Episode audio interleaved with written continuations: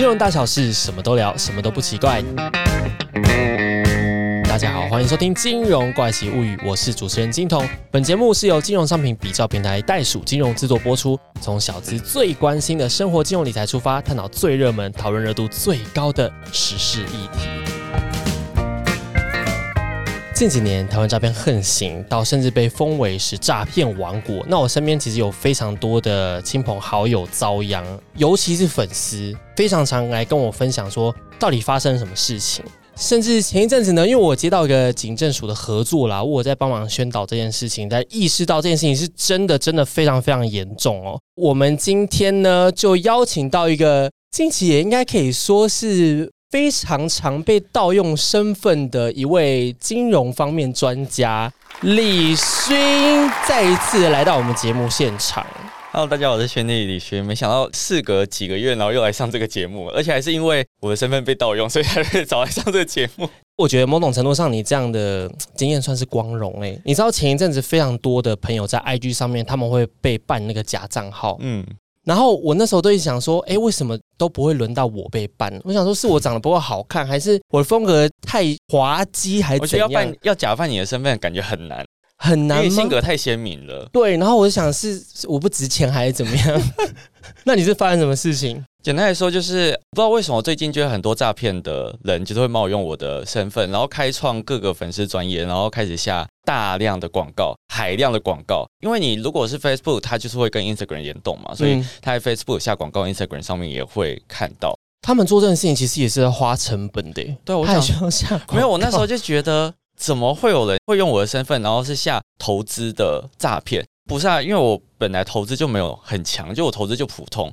你有一个专家背景在，就你感觉起来好像很专业，然后号召这件事情也是蛮理所当然的。可是就真的很多人相信，然后我就觉得不可思议。但是你会知道是因为他们跑来跟你说吗？对啊，他们就会丢一个网址给我嘛，然后我都点不进去，然后我就觉得很奇怪，就想说，嗯，蛮聪明的，就是会先把当事人封锁或者怎样的。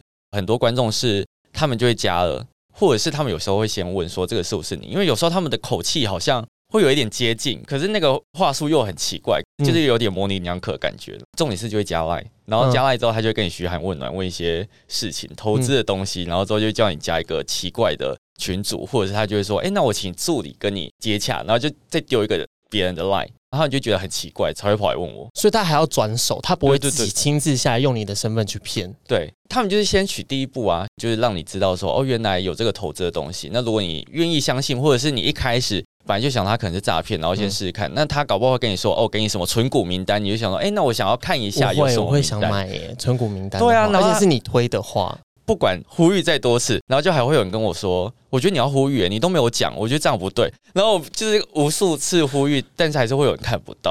我觉得你是偏无辜诶，而且我还特地去问我的律师，然后他说这件事情就很难防冒用身份，除非真的有出事。但出事其实现在的法官什么都是很直接会知道说这其实是冒用身份，无关。对，而且我觉得现在 Facebook 或是 Instagram 很怎么讲呢？因为你下广告，你就是他们的客户，所以基本上你要检举，你很难。被检举下架哦，反而是有一些正规的粉丝专业莫名其妙就不见了。你的意思是说，就反而那些盗用你身份，然后因为他们有花广告，所以我真的检举不掉哎，不知道为什么，超怪的。就是我之前检举过很多，然后他都没有办法下架，所以我就觉得百般无奈。追根究底是到底有没有听说任何的粉丝朋友们被骗？还好没有被骗到钱，因为他们知道要加其他的 line 之后就会觉得很怪，然后就赶快跑来问我，因为毕竟我的观众可能也都是偏小气吧，就觉得就想说，哎哎，这个好奇怪，是不是要花到钱或者怎样？他就会赶快跑来问我，然后就说，哦，这是诈骗，什么赶快检举这样。你有什么想法吗？心得对这件事情？没有，我只是觉得很荒谬。就是我觉得如果你是讲一些理财、存钱，我就觉得那就情有可原。可是你讲投资，我就觉得。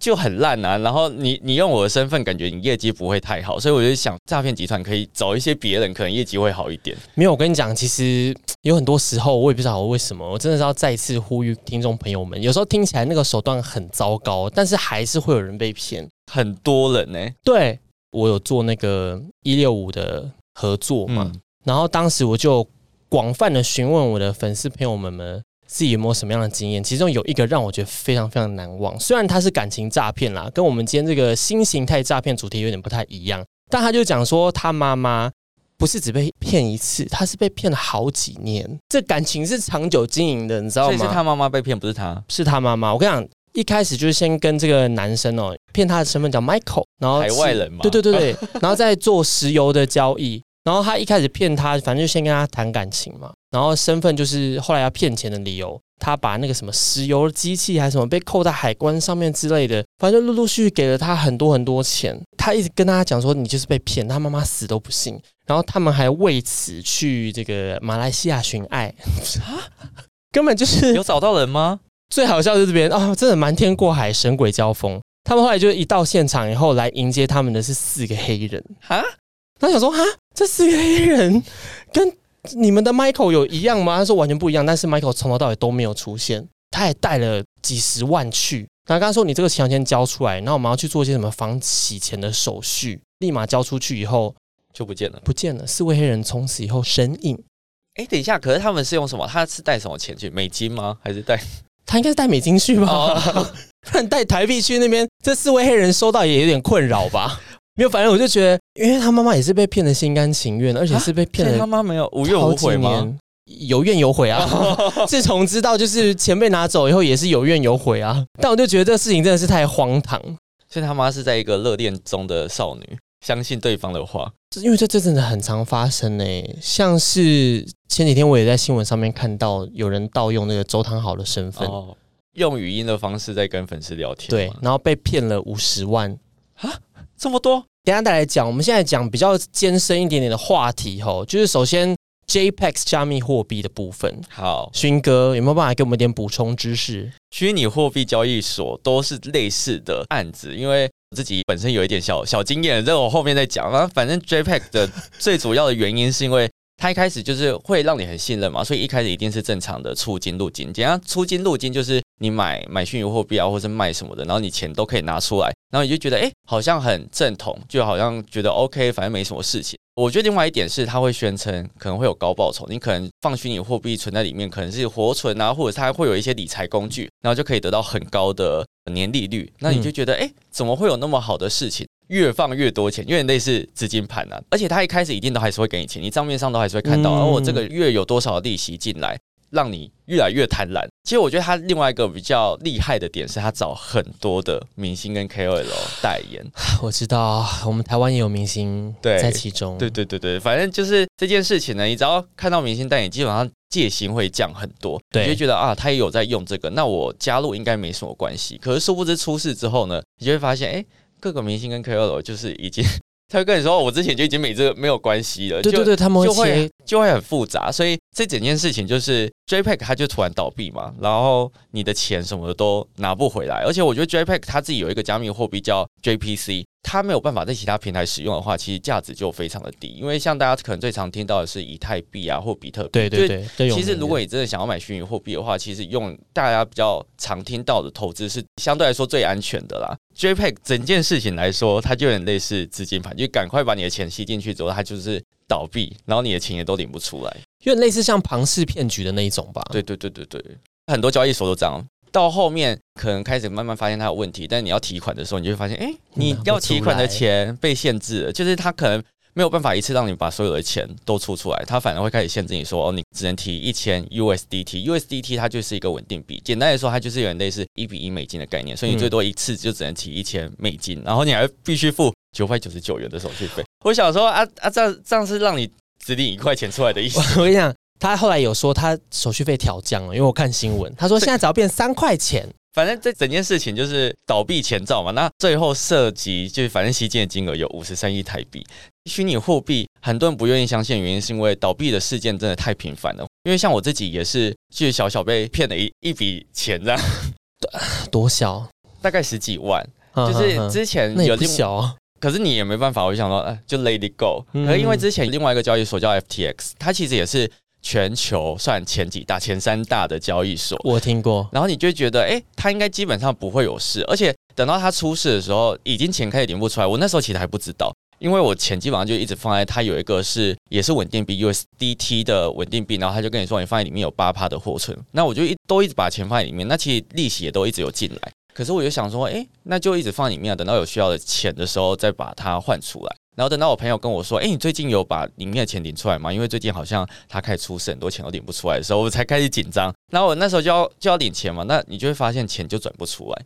那之后整个 App 整个交易所就都没了，瞬间消失，就很夸张。完全都没了。对啊，你你现在基本上好像没有办法下载到 FTX 的 App，而且啊而而且我觉得最荒谬的是，就反正这件事情结束之后，我就对交易所就是会有一定戒心。那其实我自己有在另外一个很大，就是世界最大，就是币安里面有放一点钱，然后你知道，反正交易所这种风声都是会传来传去，然后就跟你说，哎、币安可能又有一点什么事情，然后我就很害怕，我就想说，哎、那我赶快先把钱都拿出来，比较安全一点点。币安我以前有玩过诶、因为那时候在盛行的时候，我自己就在里面，然后我那时候也是赔了大概十几万诶、反正我觉得各种的投资，你都是还要保持着一个呃谨慎的态度，因为我觉得现在在投资上面，我都会抱持着哦，这个钱放进去，我就要有拿不回来的心理准备。虽然我知道投资大家都是想要赚钱，可是因为投资你都还是要要要利用闲钱，所以你就要有心理准备是，哎，这笔钱就算没了，它也不会影响到你自己的生活。但也是不要贪心啊，呃，就多多少少还是有影响到啦。就是那时候我看到它一秒就是往下暴冲暴跌以后，我真的那一个礼拜心情都很差，毕竟也是个十几万呢、我懂。我觉得虚拟货币除了诈骗之外，很多都是考验人心。因为其实我 FTX 倒闭之后，我刚好去参加另外一个虚拟货币台湾货币的活动，然后还好我都没打卡。那、嗯，因为过一两个月，然后好像上层捐款就潜逃，然后那个虚拟货币交易会所也也不见了。我们刚刚讲这个跟人性有关系，但是现在我们要讲的这个主题呢，就比较贴近大家生活喽。嗯那就是 Booking.com。我老实说，我上一支影片才拍不偏打看诈骗的内容。我觉得现在其实很多订房网站陆陆续续都出现这个情况。它最简单的方式就是合作的饭店会透过官方的 App 传讯息给你，跟你说，哎，你这个信用卡好像没刷过，或者是这个订房好像出了什么问题，所以你可能要透过某一个连接，然后点进去之后再输入你的卡号，再进行付款。这样吊诡就在这边，因为最简单来说就是饭店那边好像有被植入木马或者什么的，然后反正他们的账号就有点类似被被骇客入侵，所以他会用饭店官方的账号来去私讯，所以你会降低戒心，你就说，哎、这是饭店官方的私讯，应该不会有诈骗吧？我会信啊，我会信，，所以就嗯很多人被骗，所以这件事情超级难防的原因就在这边。我觉得最简单的认定方式就是，如果你是订国内饭店的话，第一个就是你直接打去饭店跟他确认这件事情。嗯那如果说你今天是订海外饭店的话，你可能就要利用 email 的方式寄信，因为你可能语言不通，就会比较麻烦。所以我觉得先确保这两件事情都没问题之后，再看后续怎么处理。你点进去连接之后啊。有时候你可以去注意他刷卡币别，因为好像很多人点进去刷卡币别是欧元，一刷就是那种。几几千块、几万块就飞走了。如果点进去看的话，有的时候他们那个画质啊，哦一些 logo 其实会有差。或者是它的网页名称会很怪，对，大家可以稍微注意一下。但我觉得你在当下，你其实很难会去注意到这件事情，因为你会有点紧张。我觉得这个是紧张的情绪会让你大过于你理性思考的那个感觉。对，我觉得紧张是一个非常严重的事情。前一阵子就是我男朋友，但是他不是收到这种诈骗啦，他比较像是恐吓。这个我觉得是听起来是真的蛮可怕的。早上他就收到了一封信，但这个信是他自己信箱寄给自己的。点开来看，他就讲说：“呃，我已经骇入你的电脑了，然后我现在知道你在做的所有事情，然后你现在就是要把钱转成虚拟货币，然后寄到我的钱包里面来。然后我觉得他最可怕的是，他不是只寄一封，他每过十分钟就寄一封，所以他一天下来收到了好几百封这样子的信件。那因为他是工程师，所以他其实很容易可以看得出破绽。那他也知道是什么原理可以让你把信寄给你自己，所以他就没有这么紧张。要是我的话，我绝对是尿尿在裤子上。所以我觉得这边大家可以就是稍微听一下，如果你有收到像这样子的信封，就自己寄给自己的话，你就先不要慌，因为他貌似会知道你做过什么事情。哦，真的哦，对，然后他有跟他讲，但是都是一些无伤大雅的事情，所以大家要注意，不要被骗，好吗？因为其实 Booking 打看这件事情，他刚刚讲了，就除了 Booking 之外，其他还有很多电子平台。那其实我那时候看到这个讯息的时候，月底要去日本，然后因为我也是透过订房平台订嘛，然后我就很紧张，我就赶快点开我的订房网站看一下有没有收到私讯，因为我还是想说，哎、会不会被骗？因为有时候你去海外的订房，你会觉得。很不安心，因为你觉得你没有办法联系到饭店的那边的人，你就会想说，哦我这个订房到底有没有成功？那如果他又寄那个信来，你就很容易会被骗。对所以我那时候就真的很紧张，然后还有看看那个信件就没有收到私讯，我就想哦，好好，那应该就没事。但我的观众有跟我分享说，如果你之后未来有要订海外的饭店，订完之后你可以再寄信去给饭店确认一下你自己有没有订到那个房间啊。如果他跟你回复说有的话，其实你后续就不太需要担心太多的事情。他们这种通常应该就是会有一个理由吧，譬如说要测试你的信用卡还是怎么样的，因为大家都这样玩呢。通常都是说刷不过。或者是没有交易没成功，嗯，类似这种。那其实 Booking 那边有强调说，他就不会利用电话来提供账户啊、信用卡资讯等等。我觉得任何你只要需要提供你的信用卡卡号，甚至是到提供你的安全码，我觉得都要蛮注意的。对，一提供出你机房那张信用卡，就会给别人使用了。嗯，对，没有错。可是像这种如果被盗刷的话，其实都还有救吧？基本上都还是会有救。对啊。我觉得在讨论信用卡诈骗这件事情有没有救之前，要先有一个良好的心态，以及你要去了解信用卡诈骗到底有什么形式，先救自己的心态，我觉得是最重要的。因为像其实信用卡现在虽然说这个是比较旧型的诈骗，但其实现在信用卡诈骗最常用的话术就是你可能会接到电话，那他可能会跟你说哦你在网络上买了什么东西，而且他会很详细跟你说你买了什么，他会跟你说你可能不小心一次刷到很多样东西，你可能刷到分歧或者什么的，所以。他要你提供你的可能银行账户啊，或者什么信用卡资讯给他，然后他帮你进行调整。那其实很多人只要提供把你的信用卡卡号或者银行各种资讯提供出去之后，就很容易你的账户里面钱会被搬空啊，或者是信用卡就会开始被盗刷很多金额等等。所以我觉得这个是大家要先稍微注意一下。如果你真的有在网购上面买东西的话，大家都要有一个基本认知是。基本上他们不会打电话给你，就是他们不会那么勤劳，订单那么多，怎么可能还会是是打给你？那其实银行自己本身也不会去做这件事情，所以大家不要想说哦，我接到这个电话很紧张。其实你完全不需要紧张，因为如果你今天是信用卡消费的话，你要认知到一件事情，就是就算今天我真的不小心刷了太多的话，其实也都没关系。或者说我今天就算真的被盗刷的话，银行那边都是可以进行处理。那其实盗刷的东西后面我们会再提到。简单来说，就是先把你的心态培养正确。那之后遇到什么诈骗，你就不用太过紧张，或者是你真的不知道这件事情我该怎么处理的话，那你先把那通电话挂掉。我自己其实就是有装 Who's Call 啦，就是现在如果有人打电话给我，他都会讲的很清楚，现在是谁，然后这有可能是诈骗。那我觉得大家也是防毒软体可以装一下。现在的新型的防毒软体都会告诉你说这个网页是假的。哦，对对对对对对。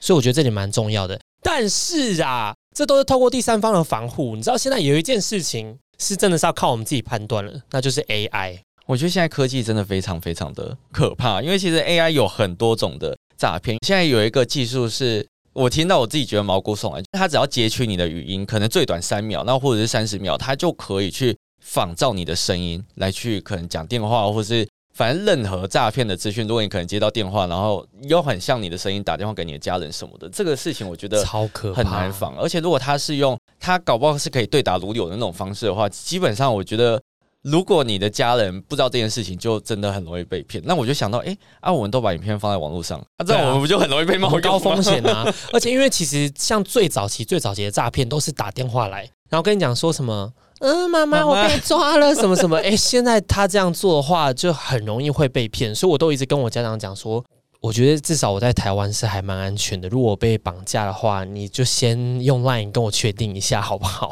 因为这种事情很可怕。对，而且我觉得现在有些家长。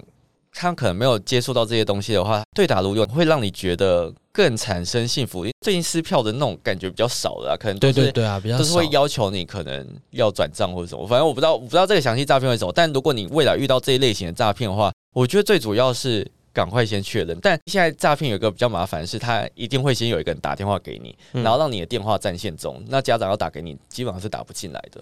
这么厉害？就是会分批在进行这件事情，所以我觉得可能就先跟你家长讲好，哎，你们如果真的遇到这件事情，可以沟通一个暗号吧，通关密语啦。我觉得通关密语要有。对对对，那其实除了语音之外，还有另外一个是变脸的诈骗。其实我觉得这个变脸有点类似之前有一个 YouTube 就是一直在变脸的那个 A 片的概念，对，有点类似的概念。那其实他就会假装可能明星在给你打电话，或者粉丝怎样的。就很容易会想说哇，有偶像打电话给我，感觉很容易相信，然后你可能就会汇钱，然后是其他，反正就把你的钱交出去。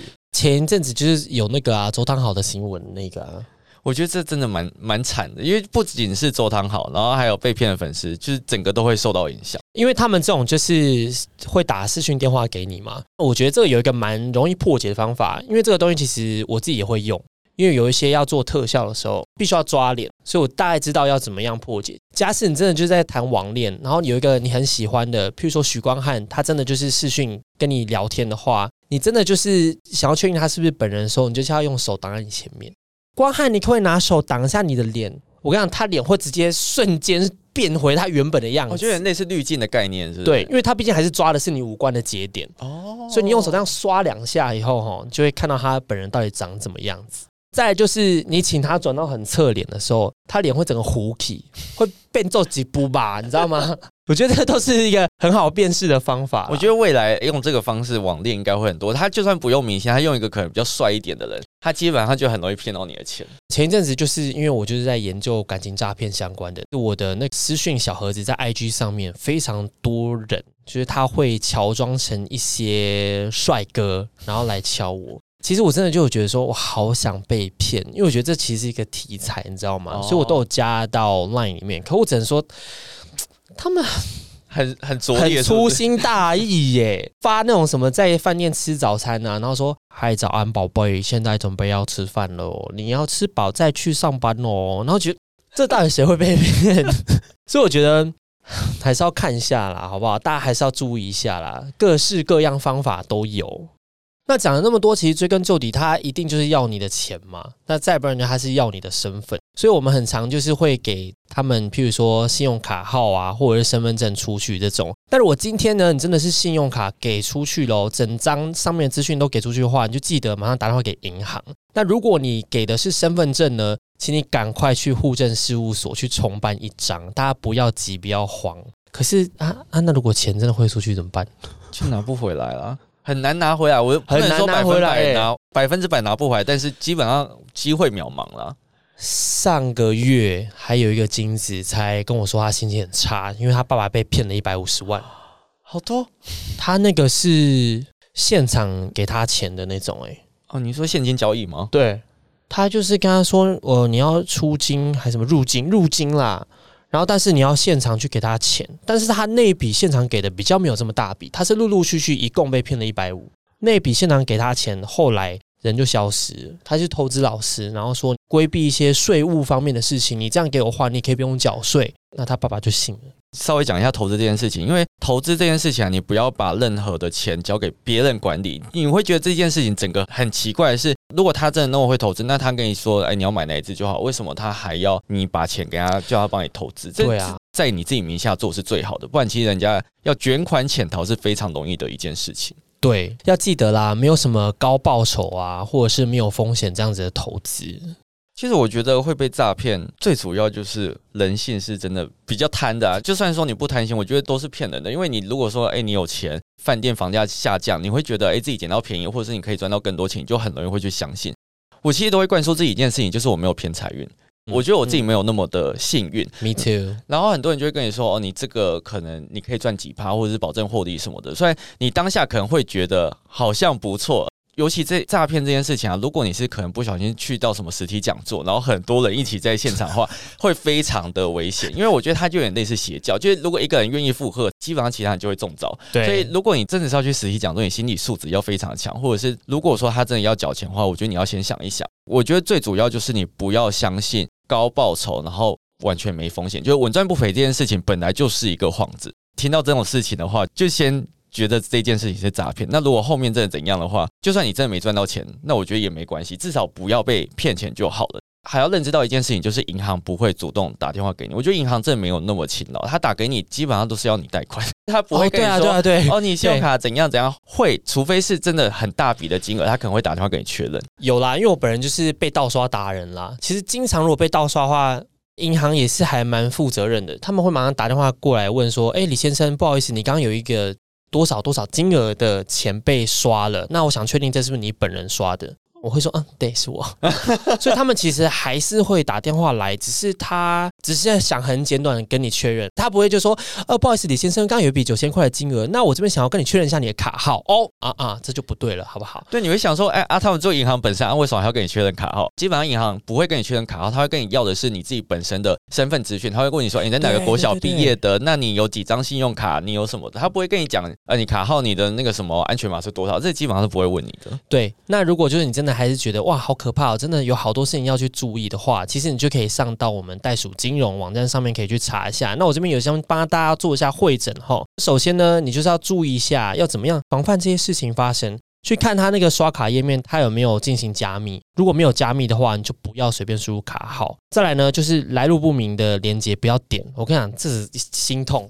前一阵子也是哦，怎么身边其实这样一讲起来，很多朋友诶，他是被假的 Apple 网站骗，然后他在上面输入那个信箱跟密码，都就是真的他在 Apple 上面的那些信箱密码，然后他会叫你去解除一些什么两步验证之类的，都解光了以后，他手上那只手机不能用了哈，他整个被对面盗走，直接拜拜。超级可怕，所以拜托大家要注意那个网站。就像我刚刚说的，其实你仔细看哦，它就算是 Apple 的官方网站，它那个 logo 的画质会有一点点低落啊。你仔细看，不会是完全跟原本的你知道网站的嗯排版会一模一样的，会稍微有一点点的落差。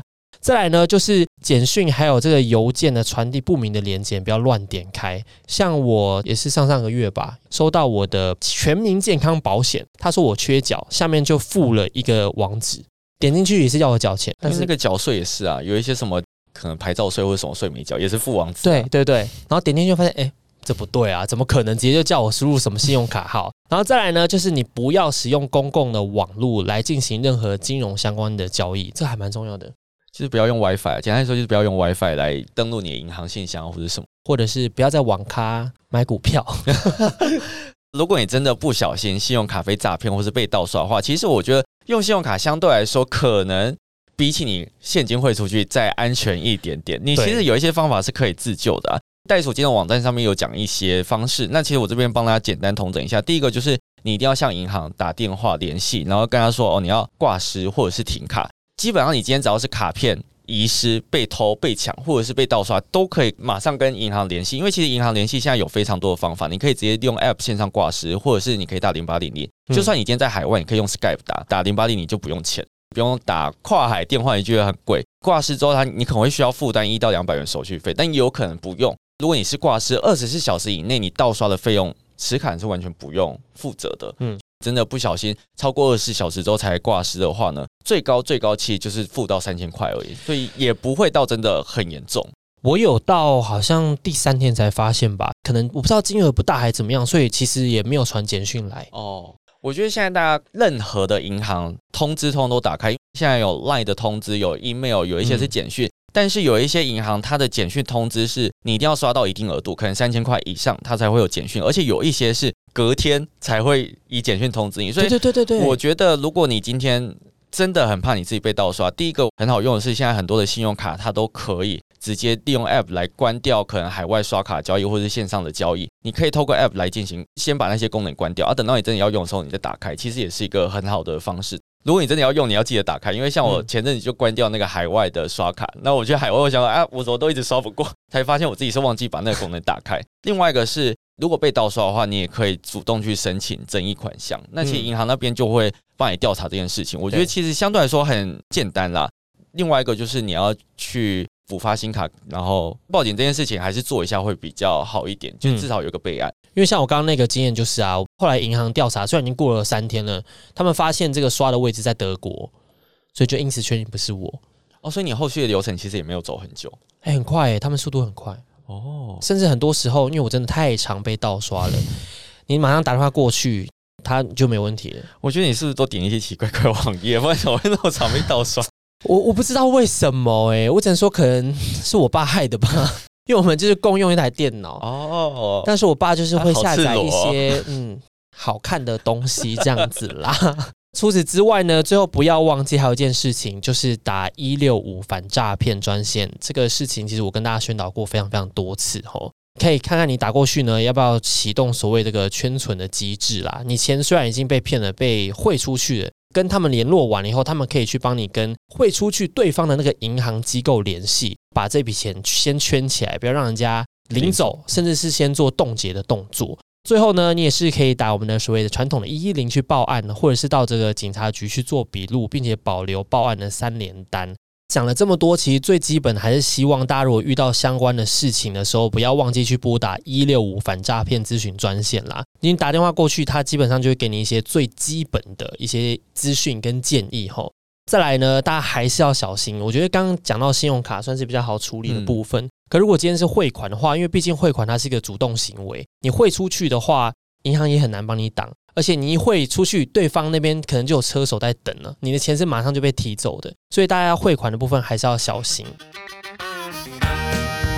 好的，大家学习了非常非常多的新知后，那我现在还是要帮大家做一下总结哦。首先呢，我们大家注意一下，在输入个人资料的时候，还有卡号的时候呢，请先三思，千千万万不要随便把自己的个资给别人。然后再来就是不要随便去把你的钱汇出去，这点很重要，尤其是大笔。很常在新闻上面看到有一些长辈啊，可能汇钱的时候都已经有警察，还有一些行员在跟你说，你被骗了，你不要再汇了。但有些长辈会生气，对他们就会觉得我怎么可能被骗？对对对，但就是真的，好不好？旁边如果有人给你一些建议的话，记得要听一下。再来呢，就是请大家要多多的去 follow 时事。了解这个诈骗的手法，像这个 AI 的事情，有真的是很最近的事情吼。如果是长辈的话呢，请多跟年轻人请教一下，因为如果是跟我家长讲 AI 的话，他们其实听不太懂这是什么东西。多看新闻啦，譬如说像这集的节目上架以后，可能又有新的手法出现了，所以这个去了解一些新知和实事是很重要的。最后一点呢，就是我们要对钱不投机，对诈骗不侥幸。就是刚刚李勋有再三的说到哈，我自己也是这么认为。我觉得我没有什么偏财运，大家要记得好不好？不要心存侥幸，然后不要觉得自己可以一夜致富是很难的事情。OK，虽然说呢，我们这个诈骗手法五花八门，但听完今天的节目以后呢。希望各位听众们可以比较了解该如何去自保。真的非常谢谢我们的李勋今天跟我们一起分享这样的经验，还有诈骗的 mega。想要知道更多的省钱理财小技巧呢，请继续锁定金融怪奇物语。想要我们聊什么理财话题，也可以在 Apple Podcast 上面留言告诉我们。也千万不要忘记订阅我们金融怪奇物语，给予我们五颗星好评哦。感谢收听，大家我们下次再见，拜拜。